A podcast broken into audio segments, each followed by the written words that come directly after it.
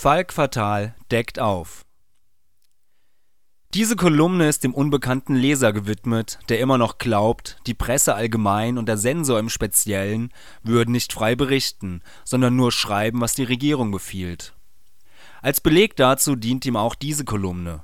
Früher sei der Kolumnist bissig gewesen, heute würde er nur noch angepasst schreiben. Tja, was soll ich sagen? Es ist alles wahr. Man ist uns auf die Schliche gekommen. Wir schreiben nur, was man uns vorgibt.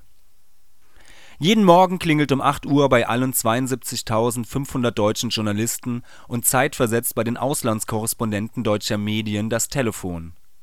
Im Display leuchtet eine Berliner Vorwahl auf. Ich weiß dann schon, wer am anderen Ende der Leitung sein wird. Regierungssprecher Steffen Seibert oder jemand aus seinem Mitarbeiterstab, um mir mitzuteilen, was ich heute schreiben soll. Diese Gespräche sind kurz und knapp, aber dennoch auf das jeweilige Fachgebiet der Journalisten abgestimmt.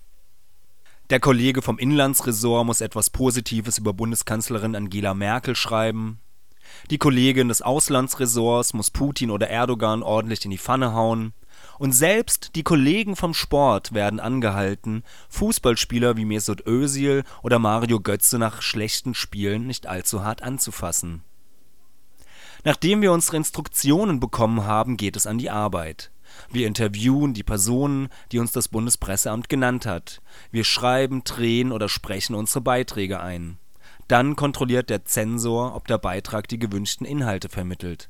Tut er das nicht, muss der Bericht umgeschrieben oder umgeschnitten werden, so lange bis der Zensor zufrieden ist. Das klingt jetzt mühsamer, als es wirklich ist. Aber was macht man nicht alles, um seinen Job zu behalten?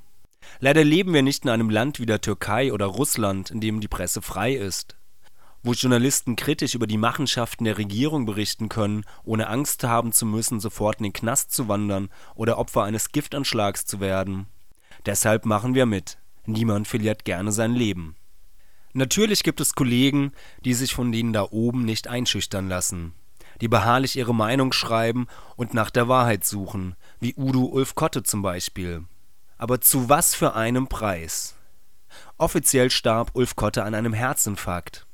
Aber es ist ein offenes Geheimnis, dass der Geheimdienst ihn mit einer Herzinfarktpistole ermorden ließ. Diese modifizierte Pistole verschießt Pfeile mit gefrorenem Gift, das Herzinfarkte auslöst und nicht nachweisbar ist. Oh, so, ich muss jetzt Schluss machen, mein Telefon klingelt. Steffen Seibert will mich sprechen. Bis zum nächsten Mal. Hallo, Herr Seibert. Schön von Ihnen zu hören. Wie geht es Ihnen? Ja, ja, mein, meine Kolumne meinen Sie. Ja, Sie wissen doch, wie das ist.